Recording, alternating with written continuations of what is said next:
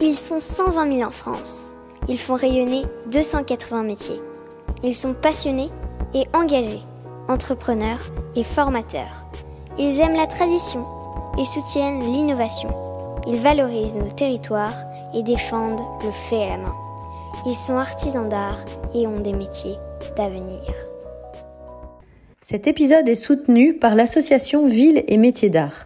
Ce réseau regroupe environ 600 communes qui s'engagent entre autres à favoriser l'installation de professionnels des métiers d'art dans la ville, organiser des actions de communication et de sensibilisation, développer le tourisme culturel et accompagner les actions de formation. Bonjour à toutes et à tous, vous qui êtes passionnés d'artisanat d'art. Je suis Odoguet et vous écoutez le podcast Voix de Artisans d'avenir. Avec Philippe Azet, nous avons créé Artisans d'avenir pour que l'artisanat d'art fasse de nouveau partie de notre quotidien. Nous accompagnons les artisans d'art et futurs artisans dans la construction de leurs projets, de l'orientation au développement de leur entreprise.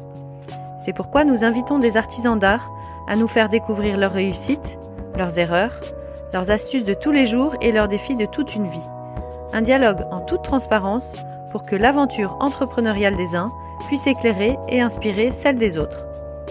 Pour vous inscrire à nos événements ou pour suivre notre actualité, nos entretiens, nos témoignages écrits, nos ateliers de mentorat, abonnez-vous à nos pages Artisans d'avenir sur Instagram, Facebook et LinkedIn.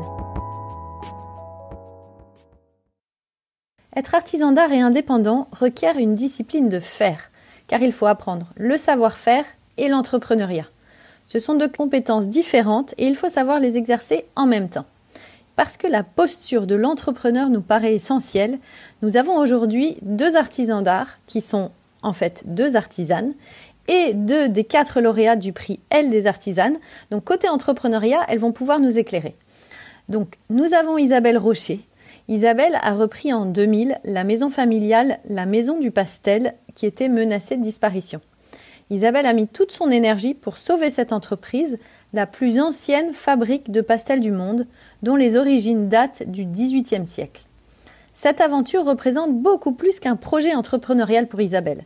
Elle va nous expliquer quels ont été ses moteurs pour persévérer de longues années et ce qu'elle a fait pour faire revivre l'entreprise. Nous avons aussi Manon Bouvier, qui est fondatrice en 2016 de l'atelier Paelis. C'est une virtuose de la marqueterie de paille. Elle a été meilleure ouvrier de France en 2019, lauréate de nombreux prix depuis, et elle encourage son équipe à se projeter dans la marqueterie de demain en accordant une place centrale à l'innovation. Elle va nous expliquer comment elle a réussi en 5 ans à développer cet atelier de 3 personnes reconnu parmi les meilleurs dans le monde de la décoration d'intérieur. Et enfin, nous avons Thibaut Dumas, qui est titulaire d'un doctorat en neurosciences cognitives obtenu à l'Institut du cerveau et de la moelle opinière il est auteur de plusieurs ouvrages sur le sujet et il a par la suite cofondé une entreprise dans le secteur des neurotechnologies, puis une entreprise de formation professionnelle. Il est entrepreneur, il est coach, il est enseignant en entrepreneuriat depuis 2014 et il a rejoint Matrice en 2018 pour la création de son incubateur Matrice Cube. Donc laissons place maintenant à notre discussion. Je vais commencer par te laisser la parole, Isabelle, et je voudrais savoir Comment, avec la Maison du Pastel, tu as pu être persévérante pendant si longtemps? Est-ce que tu t'es donné une date jusqu'à quand tu pouvais puiser dans tes ressources? Combien de temps ça a pris? Qu'est-ce que tu peux nous dire là-dessus?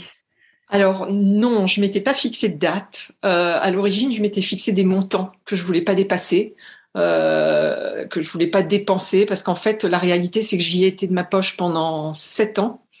Euh, j'ai pu commencer vraiment à, à vivre de l'activité qu'à partir de 2009, donc après neuf ans. Euh, grâce entre autres à, des clients qui m'ont aidé à des moments clés pour euh, qui m'ont acheté des pastels euh, pour m'aider financièrement. donc ce qui m'a maintenu en fait au travers de tout ça, c'est vraiment une, une vocation. C'est quand j'ai découvert cette entreprise, pour moi c'était impossible qu'elle s'arrête. Je trouvais que le produit était magnifique, que l'histoire était magnifique.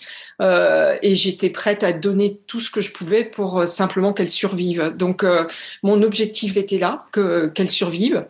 tant que tant que j'avais pas atteint mon objectif, je me suis accrochée. Mais par contre, mon seuil de de, de ce que j'étais prête à, à, mettre dedans euh, financièrement euh, a évolué au cours du temps. C'est-à-dire j'ai passé plusieurs euh, caps où j'ai dépassé les limites que je m'étais fixées initialement.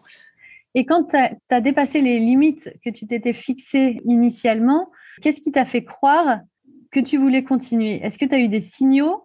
Comment tu as interprété le fait que tu avais dépassé le budget que tu t'étais fixé, mais quand même tu poursuivais?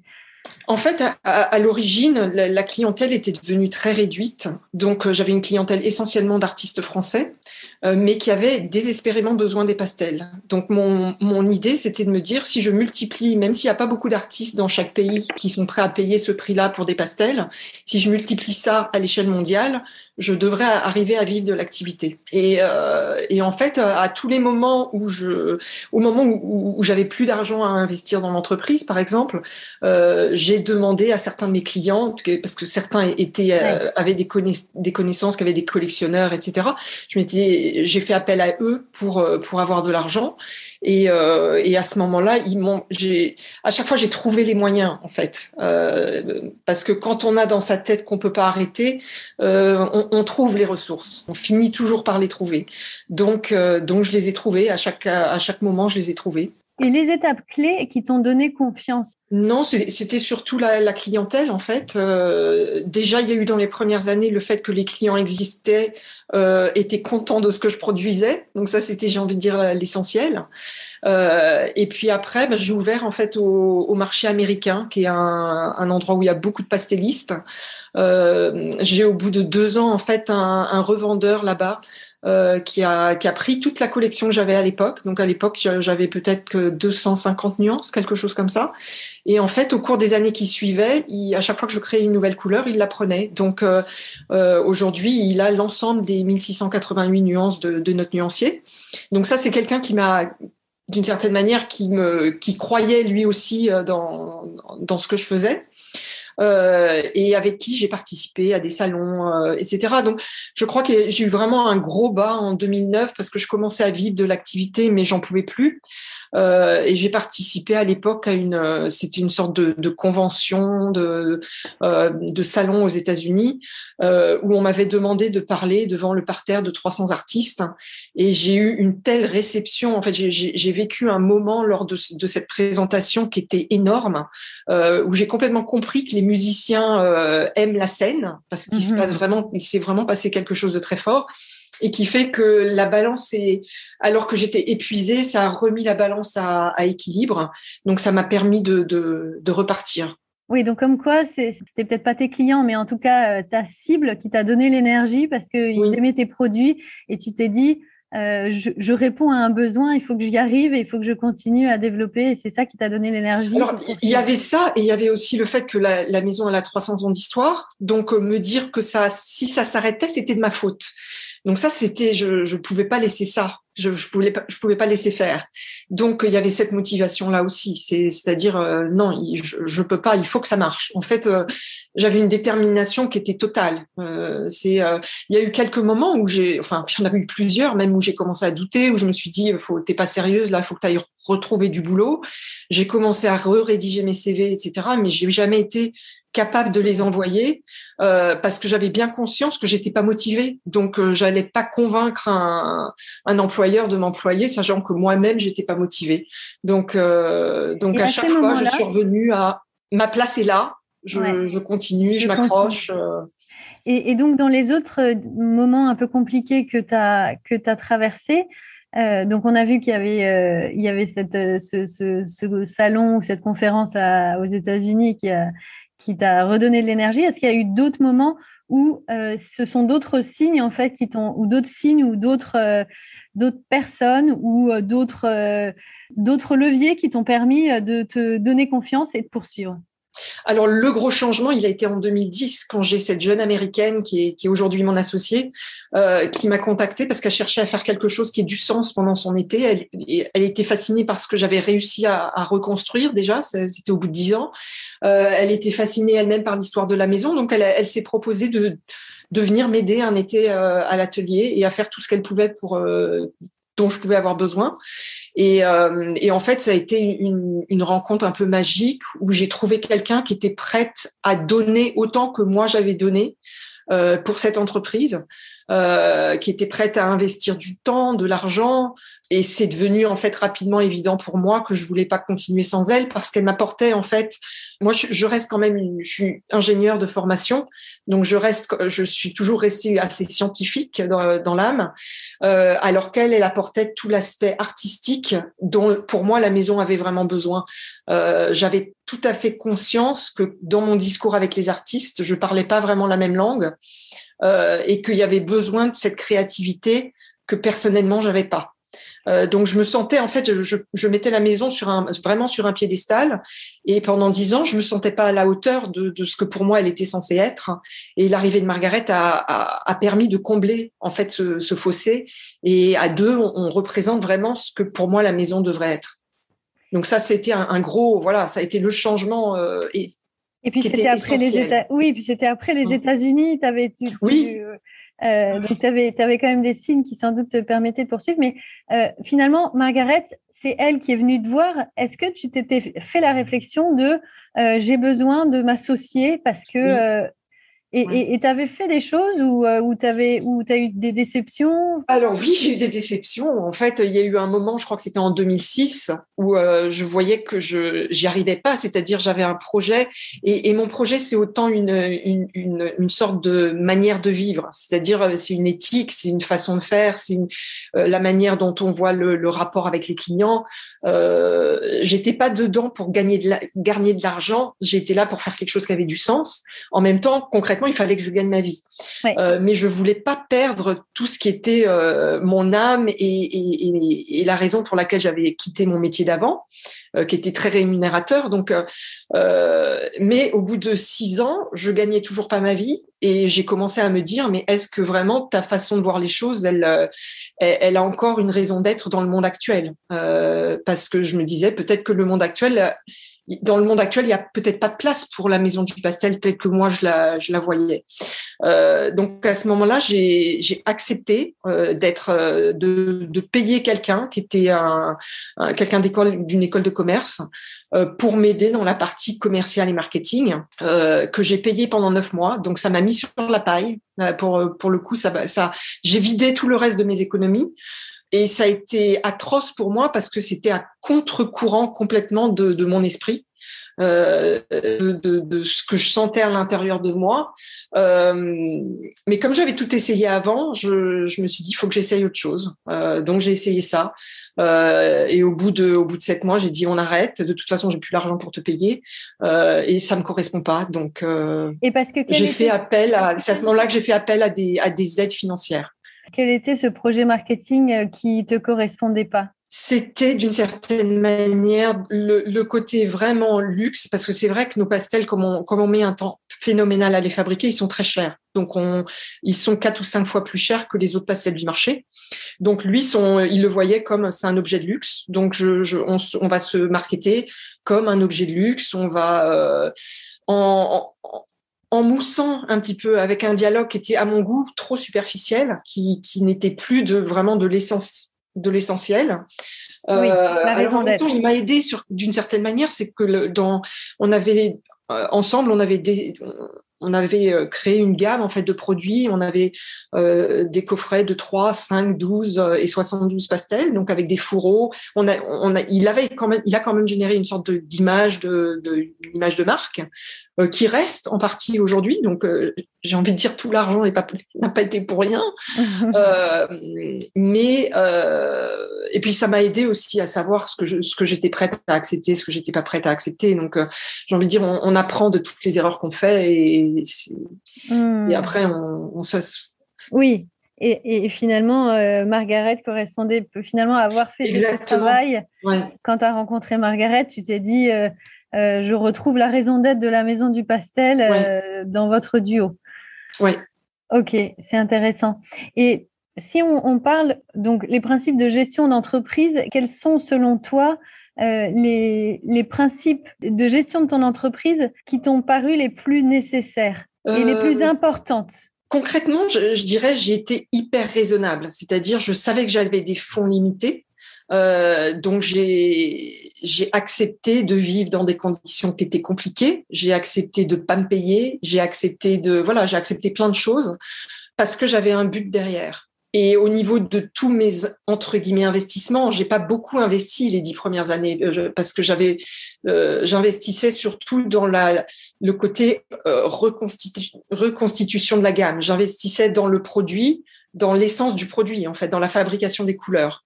Euh, j'ai pas du tout investi dans des grandes quantités de pigments. Euh, ça, c'est Margaret qui l'a fait quand elle est arrivée. Euh, j'achetais simplement les pigments dont j'avais besoin pour faire mes fabrications. Donc ça a été, euh, ça a été vraiment un. J'essayais de gérer au mieux mes ressources, pas faire des dépenses dont j'avais pas besoin, euh, vraiment être à. Pourquoi donc tu es passé de 300 d'une gamme de, de 300 tons différents à 1600 aujourd'hui? Pourquoi pourquoi tu as décidé C'était mon objectif. en fait, c'était ça. C'est-à-dire que la, la, maison, elle avait fait sa réputation au XXe siècle avec une gamme de 1650 nuances. Donc, quand j'ai repris, c'était ça que j'espérais reproduire un jour. Euh, et dans le, le, pastel, contrairement à l'huile, l'acrylique, etc., en fait, on peut pas mélanger sur une palette les couleurs. Donc, si on veut faire un trait d'une certaine couleur, on a besoin d'avoir le bâton de cette couleur-là. Donc, ça justifie euh, le nuancier. Donc, euh, et au, au fur et à mesure, en fait, euh, j'essayais les premières années, j'ai essentiellement fabriqué les couleurs à la demande. C'est-à-dire, j'avais des clients qui avaient besoin de vert, de bleu, de rouge. Je fabriquais les couleurs pour eux. Euh, donc, naturellement, le nuancier a grandi. Et même, ça a continué comme ça. C'est un petit peu la, la base. C'est, c'est beaucoup la demande des artistes. C'est l'inspiration des pigments qu'on, nous propose. C'est les couleurs qu'on voit dans la nature et qu'on sait qu'on n'a pas dans le nuancier. Et puis, c'est ce, c'est ce nuancier de 1650 nuances. Euh, tant qu'on l'avait pas obtenu, euh, on avait cette énorme inspiration de couleurs potentielles. D'accord, ok. C'était dans ton objectif initial. Oui. Est-ce qu'il y a d'autres principes auxquels tu penses qui seraient intéressants à, à nous partager? La seule chose à laquelle je pense, je ne sais pas si ça répond exactement à la question, mais pour moi, quand j'ai repris, l'adresse de la maison était hyper importante. C'est-à-dire que c'était un lieu un peu historique, la boutique parisienne. Euh, donc, le premier investissement que j'ai fait, parce que les cousines avaient besoin d'argent, quand j'ai repris, elles, euh, j'ai repris quand l'aînée des trois sœurs est, est décédée, euh, et elles avaient besoin d'argent pour les droits de succession. Et pour moi, le, le premier investissement que j'ai fait, en dehors du fait d'acheter la maison, ça a été de d'acheter les murs de la boutique. Donc ça, c'était c'était pour moi hyper important que l'adresse, de maintenir l'adresse. Et, et en fait, ça nous permet d'avoir encore aujourd'hui une boutique à Paris qu'on ouvre qu'une demi-journée par semaine, ce qu'on pourrait jamais faire s'il fallait que je paye un loyer tous les mois. Oui, c'est intéressant parce que tout, tout ton projet d'entreprise, finalement, enfin de, de, de ce que j'entends, euh, résonnait par rapport à l'entreprise initiale, ce qu'elle était, et oui. tu voulais la faire revivre de la manière dont elle vivait. Je voulais complètement retrouver l'esprit de la maison. C'est-à-dire, c'était une maison qui était au, au, top de son époque, à toutes les époques, qui a été, qui a été au top de son époque, qui avait le plus grand nuancier possible, euh, qui était reconnu pour son l'excellence de ses produits. Donc euh, voilà, mon objectif, c'était de, de, retrouver ça avec effectivement bah, les, les, couleurs d'aujourd'hui, parce qu'on fabrique pas exactement les mêmes couleurs qu'il y a 100 ans, euh, mais euh, c'était de retrouver cette euh, le, vraiment le, la qualité, le, le oui, d'être à la hauteur du passé. Bravo Isabelle. Et Merci. avant de laisser la parole à Manon, est-ce qu'il y a un conseil que tu remets que tu aurais aimé qu'on te donne quand tu as repris l'entreprise? Vraiment. Et, et, et, en fait, j'ai envie de dire, les conseils au début, ça m'a pesé plus qu'autre chose. Euh, dans le sens où j'ai eu tellement de gens qui m'ont dit t'as qu'à faire ça, t'as qu'à faire ça, tu peux faire ci. Et en fait, on fait avec ses moyens. Euh, moi, il y a des moments, j'avais pas les moyens, que ce soit financiers ou même personnels, de de, de de démarcher des, des, des revendeurs. De, c'était pas, j'en avais pas les moyens. Euh, et donc de m'entendre dire tu n'as qu'à faire ça, c'était atroce. C'était un poids supplémentaire de j'y arrive pas, je suis pas à la hauteur. Et, au fond du fond, non, on, fait avec ce qu'on a, on y met tout ce qu'on peut. Et, je pense que si on est, si on a vraiment confiance dans, son produit, dans son entreprise, dans son projet, euh, on trouve les moyens, on trouve les portes de sortie. Elles, elles sont pas toujours évidentes, euh, mais on les trouve. C'est passionnant. Merci beaucoup Isabelle. Alors maintenant, on va laisser la parole à Manon Donc, euh, je rappelle que Manon Bouvier a créé l'atelier Paelis en 2016. Donc, c'est un atelier de marqueterie de paille. Euh, donc, en 2016, c'était il y a cinq ans, peut-être maintenant bientôt un peu plus. Est-ce que Manon, tu peux nous expliquer quelles ont été les, étapes de développement de ton atelier? Première étape, c'est déjà sauter le pas de le faire. c'est le plus dur, je crois. Quel a été l'élément déclencheur alors?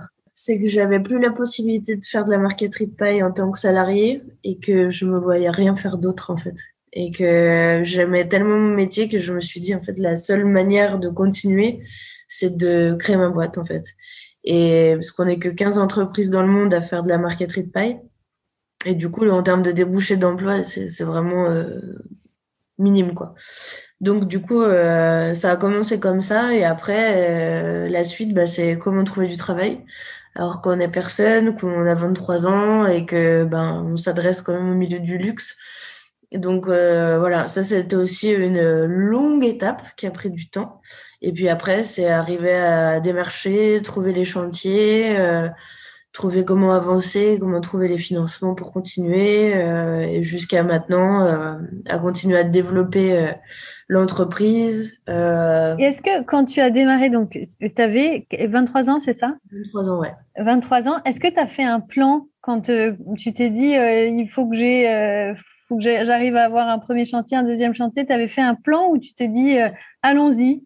Pas du tout. Euh, en fait, euh, je suis un peu, euh, j'aime toujours dire ça, je suis un peu borderline, je suis toujours au bord de la, de la falaise, je vois le vide, mais je suis plus côté terre que, que côté vide. Et en fait, moi, je fonctionne assez comme ça au, au feeling. Et en fait, je me suis retrouvée sans boulot au début d'août. Je suis partie en vacances et mes parents m'ont proposé 20 mètres carrés de leur atelier pour me lancer. Et donc, en fait, ça s'est vraiment fait en deux semaines. Donc, en fait, j'avais rien prévu. J'ai juste dit, bon, bah, on y va et on verra au fur et à mesure. Et après, quand j'ai commencé, ben. Et comment tu as fait ton premier, du coup, quand tu étais dans cet atelier de 20 mètres carrés, euh, qu'est-ce que tu as fait et tu es allé voir qui avec quoi? Alors, euh, ce que je faisais, en fait, je m'exerçais. J'ai essayé de trouver mon style à moi. Parce qu'en fait, la marqueterie de paix, c'est quand même très traditionnel. Même si la boîte chez qui je travaillais, on faisait un peu des trucs qui changeait un peu. Ça reste quand même du classique de années 20, euh, des motifs qu'on voit et qu'on re-revoit. Et en fait, moi, je me suis dit, ouais, mais j'ai 23 ans et en fait, faut pas que je monte ma boîte pour faire la même chose que les autres. Et du coup, en fait, j'ai mis quelques mois vraiment à trouver mon style, ma technique, mon œil, ma patte, quoi. Et en fait, je me suis dit, il faut que j'arrive à me montrer. Donc après, ça a été euh, faire un Instagram, euh, faire un site internet, euh, gérer avec la chambre des métiers pour faire des expositions, être dans des lieux, des choses comme ça. Et en fait, au fur et à mesure, faire parler de moi parce qu'en fait, le, pour moi, le monde de, de, de, mes clients, donc le haut de gamme et le très haut de gamme, il était inaccessible en fait. Et en fait, c'était ça qui était le, le plus dur. Inaccessible, inaccessible pourquoi en fait? Parce que euh, pour moi, je n'avais pas ma place en fait comme j'étais personne et que personne n'avait jamais entendu parler de moi, c'était trop compliqué de rentrer parce qu'en fait, je démarchais, j'envoyais des portfolios, des choses comme ça, je, je prenais des rendez-vous, je venais avec des échantillons. Mais en fait, quand euh, j'avais déjà créé ce truc de Paylis avec le logo, vraiment l'image de marque, et en fait, moi, je n'existais pas. En fait, les, les gens, ils n'avaient jamais vu ma tête, ils savaient pas que. Mais, mais ils voyaient ton travail. Voilà, et en fait, sauf que quand j'arrivais au rendez-vous, bah, ils voyaient une petite gonzesse de 23 ans euh, débarquer, euh, ils se disaient, mais c'est quoi ce truc, quoi? Et j'habitais à Paris, donc mon siège social était à Paris, mon atelier était en Haute-Savoie, alors il y en a qui pensaient que j'étais une filière de Paélis. et, en fait, j'étais... Qu'est-ce qui les a convaincus, du coup? Comment tu les as convaincus? Euh, En fait, je pense c'est bête, mais je suis naturelle. Et en fait, je parlais à mes clients comme là, je suis en train de parler. Je, je, ce qu'ils font, ce qu'ils sont, ce qu'ils représentent, ça n'a pas d'importance. En fait, c'est juste le, le, le, le feeling qu'on a ensemble. Et puis, en fait, euh, pour moi, la seule façon de, de, de, de, justement arriver à les conquérir et leur dire, c'est pas parce que je suis jeune que je connais pas mon métier. En fait, c'est d'être passer le meilleur ouvrier de France. Mais jamais de ma vie, je me suis dit, euh, je veux être meilleur ouvrier de France. Jamais. Et en fait, du coup, c'est là que ça a vraiment tout changé quand à 26 ans, j'ai été médaillée meilleure ouvrier de France.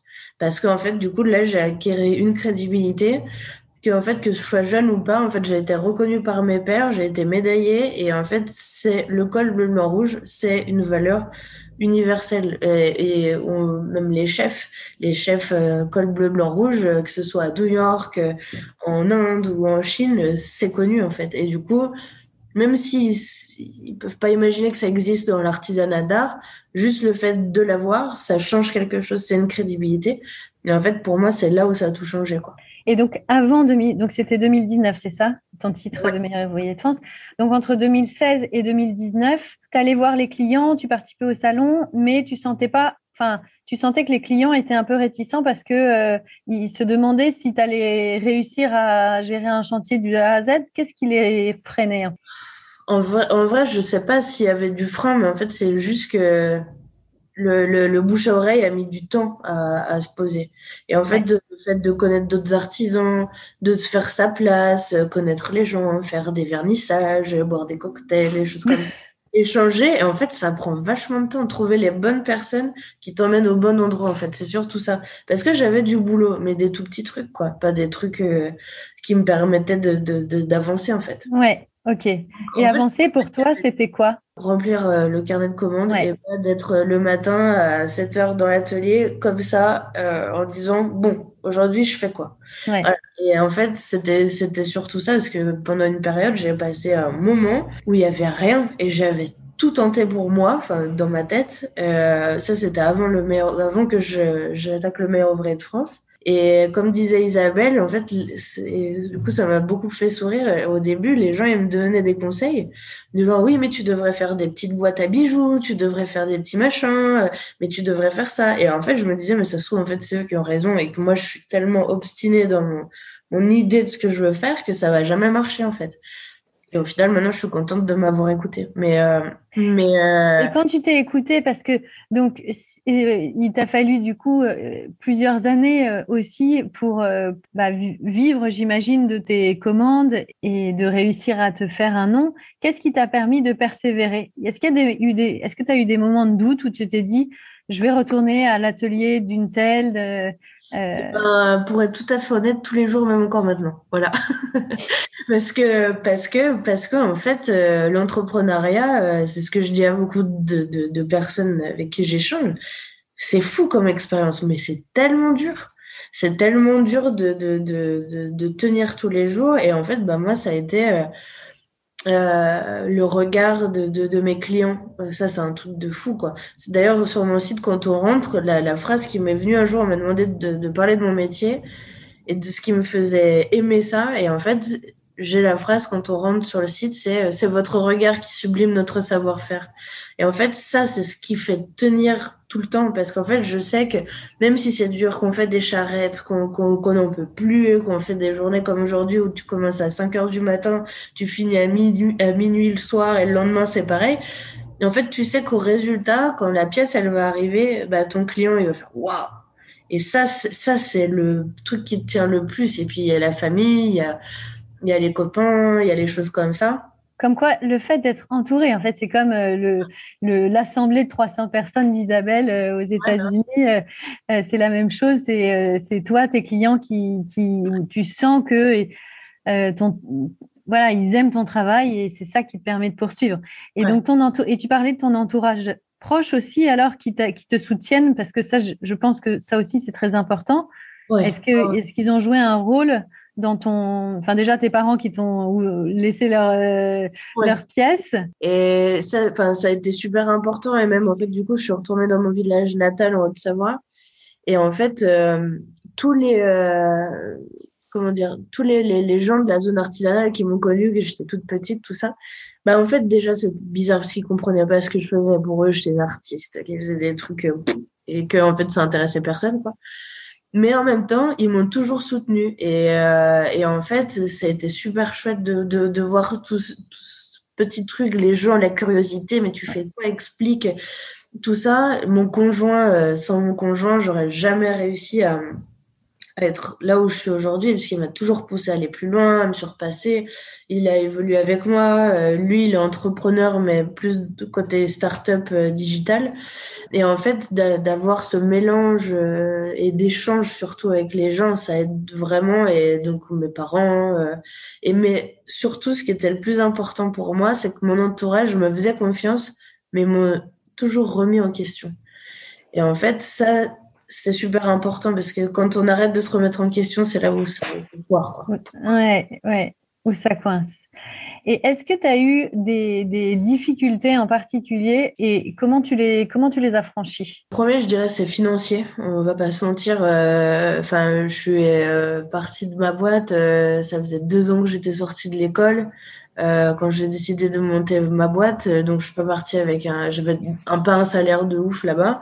Je suis partie avec une euh, bah, avec un peu de, de chômage, mais enfin, il n'y avait pas longtemps, donc c'était juste le truc pour acheter une machine et le pied à l'étrier, l'établi, et puis après c'était fini, quoi. Donc, euh, bah, du coup, de se dire, bah, en fait, j'ai zéro revenu, donc en fait, maintenant, euh, ça tient qu'à toi, ma petite Manon, vas-y. Et, et en fait, ça, ça a été le premier obstacle, donc du coup, bah, un petit boulot, petite chose comme ça, et du coup, de gérer les deux. Euh, compliqué. Et, euh, et, pendant un moment quand j'avais vraiment plus rien bah en fait euh, le matin enfin le lendemain en fait je suis allée dans toutes les agences d'intérim du coin vers chez mes parents. Et bah, en fait je me suis trouvé un truc où de 6h du matin à 13h bah, j'emballais de la viande et de 13h30 à je sais pas quelle heure le soir marqueterie de paille. En fait je faisais mes deux journées dans une et en fait, c'est surtout de ne pas lâcher et d'avoir la conviction. Et je pense que euh, c'est ça qui m'a permis de, de, surmonter aussi cette étape-là. C'est que j'étais persuadée qu'un jour ça marcherait mais surtout, donc, la première euh, difficulté, c'est euh, c'est financier. Et la deuxième, je pense que c'est euh, quand je suis passée en recrutement, de plus être toute seule et d'être à deux, puis à trois, puis à deux de nouveau, puis à quatre, puis à deux. Et, et, en fait, de trouver les bonnes personnes qui t'accompagnent ou quand tu arrives le matin en taf, et eh ben, tu es content parce que tu sais que les gens qui sont autour de toi, ils sont là parce qu'ils croient en ce que Paelis peut faire et qui font vraiment partie de l'équipe. Et ça, c'est super, euh, c'est super important en fait pour moi. Donc voilà, la difficulté, c'est de trouver les bonnes personnes. Et la façon de tenir, c'est d'avoir déjà ceux qui sont là et qui croient au projet. Quoi. Et à quel moment, est-ce que tu as, des moments où tu as le temps de prendre un peu de recul sur tes expériences passées euh, donc euh, qui peuvent être liés aux personnes, qui peuvent être liés au, chantier, au, bon contact, à tout ce qui, entoure Paelis et euh, qui, te permet d'orienter tes actions à venir J'avoue, je le fais peu. J'arrive peu à prendre le temps, mais j'arrive à des moments, par exemple, là, cet été, on, a travaillé super fort pour finir un projet pour le Bocuse d'Or, c'est un concours mondial de cuisine. On a, on a fait 15 box takeaway pour le chef français. Et on a vraiment euh, travaillé dur, dur, dur euh, pendant six mois et surtout cet été. Et en fait, à la fin de, de, de cette épreuve-là, j'ai pris le temps de réfléchir et euh, de, de me dire waouh, on l'a fait. C'est un truc de fou. Euh, il y a cinq ans, quand j'ai monté ma boîte dans le hangar de mes parents, machin, bah jamais je pensais que j'en serais là, que cinq ans après, je serai meilleur ouvrier de France, que j'aurai euh, plusieurs employés, que j'aurai un super local dans le plein centre de Lyon. Enfin, et en fait, c'est euh, mais sur plein d'étapes, sur les clients, par exemple, euh, je sais pas, la semaine dernière, j'étais à Paris sur un chantier monumental où je me dis, mais ces gens-là, ils me font travailler, c'est fou, quoi. Et, et mais j'évite quand même d'y penser, parce que ça me fait peur. et, par exemple, quand tu as quand tu as participé au concours des meilleurs ouvriers de France, tu dis que ça, ça vous a pris six mois de travail avec ton équipe. Est-ce que pendant ce temps-là, vous arriviez aussi à répondre à des chantiers? Est-ce que tu vois, avant de te lancer dans un concours qui va te prendre autant de temps, euh, tu, tu, te poses en disant est-ce que je vais arriver à gérer le reste? Et, euh, et qu'est-ce que ce concours va m'apporter? Ouais, bah alors, meilleur ouvrier de France, j'étais toute seule encore. Quand je l'ai passé, et en fait, tu, meilleur ouvrier de France, tu Non, pas, je pensais pas à ah, meilleur ouvrier de France, pardon, à, à Bocuse, le dernier, pardon. Euh, ben, en fait, euh, ouais, on a dû travailler pour les. Enfin, en fait, c'était un client. c'était une association, quoi, en gros, tous les deux. Mais en, gros, on devait quand même continuer à avancer. En parallèle, faire ce projet-là qui prenait beaucoup de temps. Donc, il, faut quand même toujours gérer les deux et puis penser à après. Parce que c'est bien d'être dans le jus, mais une fois que tu sors du jus, il faut que tu aies du travail après. Parce que tu as l'équipe, tu as les salaires, tu as ton loyer, tu as machin. Et en fait, euh, tu es toujours obligé d'avoir euh, un coup d'avance. Un coup d'avance. Donc, tu es obligé finalement de régulièrement te de, remettre en question, tu le disais tout à l'heure, mais au-delà de ça, euh, piloter le, ce qui va te permettre de t'apporter de la notoriété et en même temps, ce qui va te permettre de nourrir l'atelier. quoi. C'est ça. Et après, là, j'ai pris une décision qui est un peu particulière il y a huit mois, je crois, huit mois, quelque chose comme ça. C'est d'embaucher Pauline. Pauline, elle travaille pas à l'atelier. Enfin, elle travaille à l'atelier, mais elle travaille pas avec ses mains dans l'atelier. Elle fait pas de la paille. Et en fait, ça, il y a pas beaucoup d'entreprises si petites comme la mienne qui le font parce qu'en fait, c'est un parti pris de payer quelqu'un pendant 35 heures à faire quelque chose qui est pas rentable, entre hmm. guillemets. Mais sauf qu'en fait, euh, je me suis dit, moi, Manon, qui a signé pour faire de la marqueterie de paille, euh, ça fait six mois que je suis pas à l'atelier. Donc c'est bien beau d'avoir un col bleu, blanc, rouge, tout ça, tout ça. Mais si tu perds ton savoir-faire, en fait, ça sert à rien. Et du coup, euh, quand Pauline est arrivée, j'ai enfin pu retourner à l'atelier. Et, et, en fait, ça, c'est super important aussi. Je pense que c'est des décisions euh, où justement pendant le Bocuse d'Or, Pauline, elle, elle a pu euh, euh, réfléchir à plein de trucs. Elle a refait euh, avec mon compagnon le site internet. Elle a pensé à des, des systèmes de communication, qu'est-ce qu'on pourrait changer, améliorer l'image de la boîte, enfin des choses comme ça. Où en fait, moi, c'était un temps dégagé que j'avais pas à apprendre quoi. Ouais. En fait, ça c'est important, je crois aussi. C'est intéressant. Alors Manon, euh, est-ce que, avant de passer la parole du coup à, à Thibaut maintenant, est-ce qu'il y a un conseil, s'il y avait un seul conseil que tu voudrais donner pour un entrepreneur, un entrepreneur et artisan d'art sur le développement de l'entreprise? Enfin, tu nous en as donné beaucoup, mais si, euh, si euh, tu en gardais un seul, ça serait lequel? Si vous croyez en ce que vous faites, faut pas lâcher ça va être dur, mais euh, faut pas lâcher. Et quand vous arriverez euh, à un moment donné que vous retournerez derrière, vous pouvez juste être fier de vous de pas avoir lâché. Et en fait, je crois que c'est le seul conseil, parce qu'en vrai, euh, toutes les situations sont différentes et tout est complètement différent. Mais en fait, faut pas lâcher. Et si vous croyez en ce que vous faites, faut le faire jusqu'au jusqu'au bout, quoi. Bravo, merci beaucoup, merci beaucoup Manon. Donc Thibaut, je vais te laisser la parole. Donc je, rappelle que Thibaut Dumas est entrepreneur, il est coach, enseignant en entrepreneuriat depuis 2014. Il a rejoint Matrice en 2018 pour la création de l'incubateur Matrice Cube. Alors peut-être juste pour commencer, est-ce que tu peux nous expliquer en quelques mots qu'est-ce que c'est Matrice Cube? Alors euh, juste avant, je voudrais juste féliciter Manon et Isabelle qui sont, je pense, euh, des très très bons exemples d'une posture entrepreneuriale euh, qui, fonctionnent bien et qui ont réussi à surmonter des défis qui sont pas simples. Donc bravo, bravo à vous deux et bravo aux défis de les avoir euh, choisis pour le, témoignage parce que c'est vraiment euh, des très bons exemples. Matrice Cube, alors Matrice Cube, c'est un programme d'accompagnement de, six mois où on aide des entrepreneurs, qu'ils soient de tout type d'entreprise possible. On a aussi bien des gens dans les assurances, dans les finances, dans la fabrication de chaussettes, donc ça c'est large. Et euh, on les aide sur euh, tous les aspects de leur aventure entrepreneuriale, depuis euh, leur premier business plan jusqu'à leur levée de fonds s'ils en font, en passant par leur étude de marché, leur stratégie marketing, etc. etc. L'un des axes sur lesquels on travaille le plus, c'est la création d'une communauté pour qu'ils puissent s'entraider et échanger leurs conseils. Parce que c'est un point qui a été évoqué tout à l'heure, on se sent seul quand même. Quand on est entrepreneur, même si on peut avoir des associés, même si on peut avoir des amis, de la famille, etc., on peut se sentir très seul et il n'y a pas d'autre personne qui peut mieux comprendre la difficulté de la vie d'un entrepreneur qu'un autre entrepreneur. Et euh, on le voit bien quand on parle avec sa famille, quand on parle avec ses proches, ils nous demandent toujours mais pourquoi quelle idée de faire ça? Quelle idée de s'infliger autant de difficultés, autant de, autant de, problèmes dans la vie, alors qu'on pourrait avoir un métier salarié et, avoir un salaire. Mais euh, non, il y a plein d'autres choses positives. C'est pour ça qu'on fait l'entrepreneuriat. C'est, ça ouvre plein de portes et, euh, ça permet de développer son projet perso. Euh, mais c'est difficile. On, ça peut être très solitaire et c'est pour ça qu'avoir une communauté et s'entourer, c'est très important dans un incubateur comme le nôtre, mais dans plein de, plein d'autres groupes aussi, c'est intéressant. Dans ce qu'on a entendu, dans ce que Isabelle et Manon ont évoqué, est-ce qu'il y a des choses qui t'ont interpellé sur cette posture d'entrepreneur? Il y a plein de choses qui m'ont interpellé, j'ai pris plein de notes. Euh, j'ai entendu. Euh, alors déjà, la première chose que je voulais dire, je voulais dire qu'il y avait autant de postures d'entrepreneurs que d'histoires d'entrepreneurs. Donc, euh, celui ou celle qui dirait euh, faut faire comme si et pas autrement, et moi je prendrais ces discours-là avec beaucoup de pincettes. Un entrepreneur, c'est avant tout un projet personnel ou collectif, mais en tout cas qui est identique unique. Et euh, c'est votre projet, vos décisions, vos choix et votre histoire. Et c'est à vous d'assumer vos propres, vos, propres, vos propres chemins, votre propre chemin et votre propre direction. Donc, euh, c'est, on se sent parfois illégitime. Ça, c'est un point important, mais euh, il faut assumer ses choix et assumer de, de, de prendre son chemin, même si on ne suit pas les conseils des autres.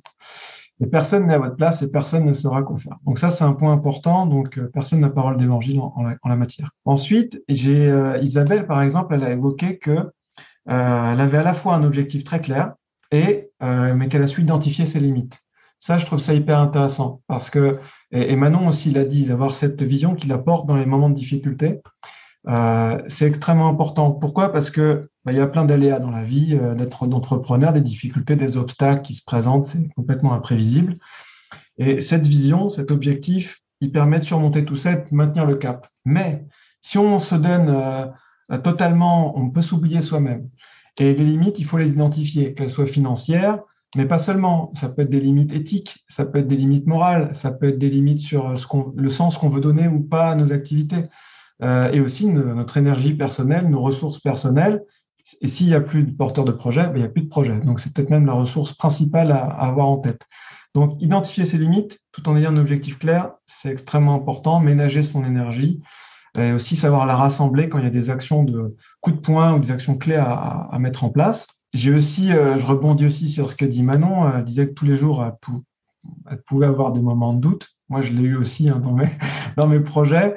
Euh, je pense qu'il n'y a pas un entrepreneur qui euh, se dit tous les jours euh, que tout va bien et qu'il et a fait le bon choix. Il y a toujours des moments où on commence à douter, à se poser des questions, et c'est normal c'est à ces moments-là qu'on a besoin justement du soutien, du support euh, de, de, structures ou d'autres personnes autour de nous. Et, et, et comment tu pourrais, est-ce qu'il y a une, donc tu as dit qu'il n'y avait pas deux postures d'entrepreneur euh, pareilles, mais est-ce que quand même il y a des, des, des choses à connaître en particulier euh, quand on est entrepreneur et en particulier quand on est entrepreneur et artisan? Parce que, parce que l'artisan, comme je disais tout à l'heure, il a le temps du savoir-faire aussi, le temps de la fabrication qui lui donne beaucoup moins de temps pour aussi développer son entreprise. Donc, est-ce qu'il y a des choses euh, qui sont importantes à, avoir en tête? Euh, Chez Matrice, on a la chance justement de ne pas avoir que des startups, mais d'être un incubateur un petit peu particulier parce qu'on a à la fois des artisans, des agriculteurs euh, et des entrepreneurs dans plein de secteurs différents. alors, quand je dis il y a autant d'histoires et de postures que d'histoires individuelles, en revanche, je pense que euh, la posture d'entrepreneur, elle est là, il y a un, dénominateur commun, quel que soit le, type d'application qu'on crée, le type de secteur. Et en fait, euh, quel que soit le projet, il y a comprendre que monter sa boîte, c'est pas juste trouver son statut juridique et, et faire sa compta, que c'est quand même ça, je dirais, c'est plus facile. Donc, une fois qu'on a fait ça, après, il y a tout le reste. Et prendre en compte qu'il n'y a pas que justement le savoir-faire. C'est valable aussi pour un développeur informatique qui code. Il n'y a pas que son code à faire.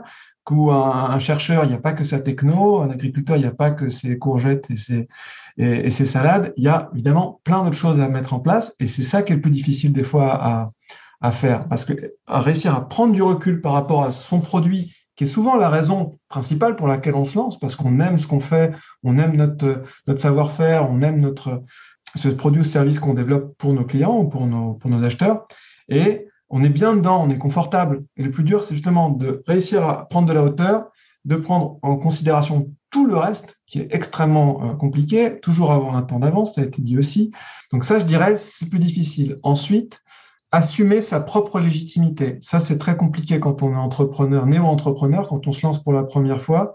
Se dire, OK, il y a les conseils des uns et des autres, mais c'est ma boîte, c'est mes décisions, euh, c'est moi le chef aussi, hein, c'est moi qui recrute, c'est moi qui décide, euh, c'est mon individualité. c'est mon projet, il est unique, et accepter qu'on va faire des erreurs, ça ne sera pas parfait, mais que c'est comme ça et que bah, ça va être des fois et, qu'il faut oublier un petit peu le sentiment, le syndrome de l'imposteur qui peut survenir bien, dans bien des cas. Donc ça, c'est vrai que c'est, faut se le rappeler, c'est important. J'avais noté un, autre point, c'était aussi d'apprendre à peut-être apprendre à, voilà, il y avait cette, dualité qui est difficile, c'est-à-dire assumer ses choix et ses décisions, mais en même temps être sûr de soi et en même temps avoir assez d'humilité euh, pour quand même être à l'écoute du marché, à l'écoute des utilisateurs et des gens qui nous entourent, qui, même s'ils vivent pas la même chose, même s'ils ont d'autres choses, ben des fois, il y a quand même des choses qu'il faut entendre. Et donc, euh, trouver cet équilibre, je pense que c'est une des choses aussi les plus difficiles. Garder confiance en soi, être sûr de soi, de ses choix, et en même temps rester assez humble pour rester à l'écoute. c'est cette balance-là qui, est vraiment complexe. C'est intéressant. Bah, écoute, merci beaucoup Thibault. Moi, il y a, quelque chose que tu as dit, Isabelle, que j'ai trouvé aussi très intéressant, c'est faire avec ce qu'on a. Et, ça, je pense que c'est un principe aussi de l'entrepreneuriat qui est intéressant, c'est-à-dire ne, pas, ne pas mettre des investissements là où, au début, il n'y en a pas forcément besoin. Je peux rebondir, je peux rebondir là-dessus parce qu'il y a un point important à, noter là. Des fois, il faut quand même faire des investissements, même si on n'est pas sûr que ça va donner ses fruits tout de suite. Euh, et puis aussi, en fait, derrière ça, il y a l'idée qu'il faut apprendre à prioriser. Je dirais que ça aussi, c'est un des plus gros challenges, de, des plus gros défis de l'entrepreneur qui démarre, parce qu'il y a tellement de choses à faire dans une boîte qu'on a tendance à tout mettre au même niveau. Et si on met tout au même niveau et qu'on veut tout faire en même temps, on n'y arrive pas. On est surchargé et puis là, c'est le moment où on perd, on perd pied. Donc, euh, l'un des plus des axes aussi euh, qu'il faut avoir en tête, c'est réussir à prioriser les choses, à les séquencer dans le temps pour pouvoir euh, justement s'économiser, économiser ses ressources et bien, bien mettre en place ces, euh, différentes actions. Merci beaucoup Thibault. Euh, Philippe, je vois qu'il y a, quelques questions. Je vais te repasser la parole pour. J'ai une question de Anne-Laure pour Manon. Est-ce que tes premiers clients étaient parisiens et comment as-tu géré la relation avec eux pour ces premières commandes depuis l'atelier de tes parents? J'ai eu des petites commandes, mais c'était pour m'aider. Hein. Clairement, c'était pas des vrais clients, c'était plus les gens qui vous connaissaient, euh, tout ça.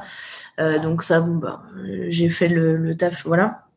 Mais les, les premiers clients, ouais, c'était des Parisiens parce que du coup, ils m'avaient vu sur des salons à Paris. Euh, et en fait, j'ai géré le truc que euh, tout, euh, à tout moment, j'étais disponible à Paris. Mais en fait, ça, ça a été l'investissement, c'est que l'argent que j'avais, en fait, je le dépensais dans le train et qu'en fait, j'étais ultra disponible. Tu voulais que je sois là lundi euh, à 10h, j'étais là lundi à 10h pour faire le rendez-vous. Et que ce soit à Paris ou n'importe où, euh, il faut être là, quoi.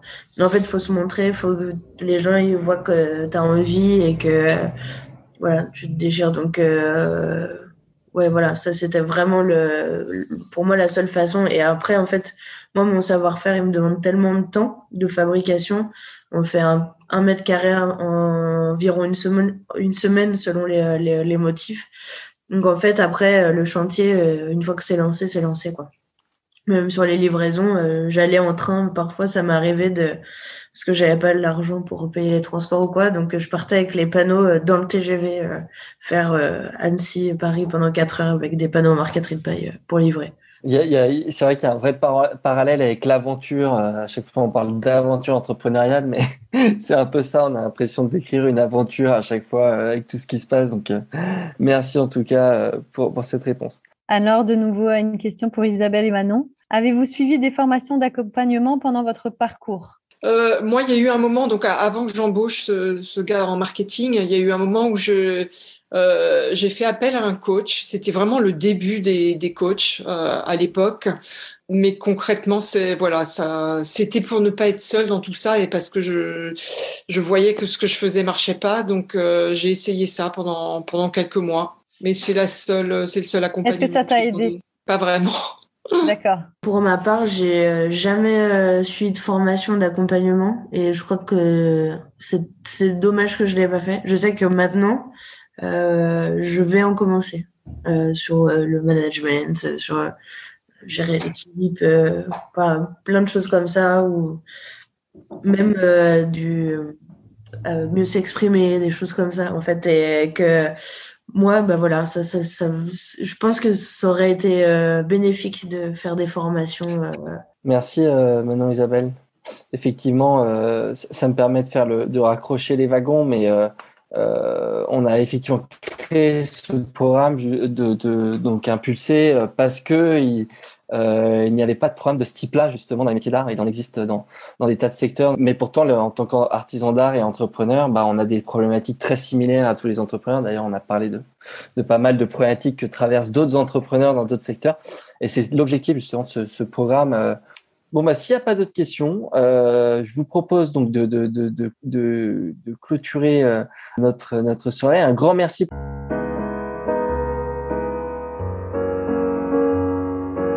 Et voilà, c'est terminé pour aujourd'hui. Nous espérons que vous avez passé un bon moment enrichissant. Si vous voulez nous aider à faire découvrir le podcast et si vous pensez qu'il est nécessaire de faire connaître les parcours des artisans d'art et de leurs entreprises, parlez de nous autour de vous.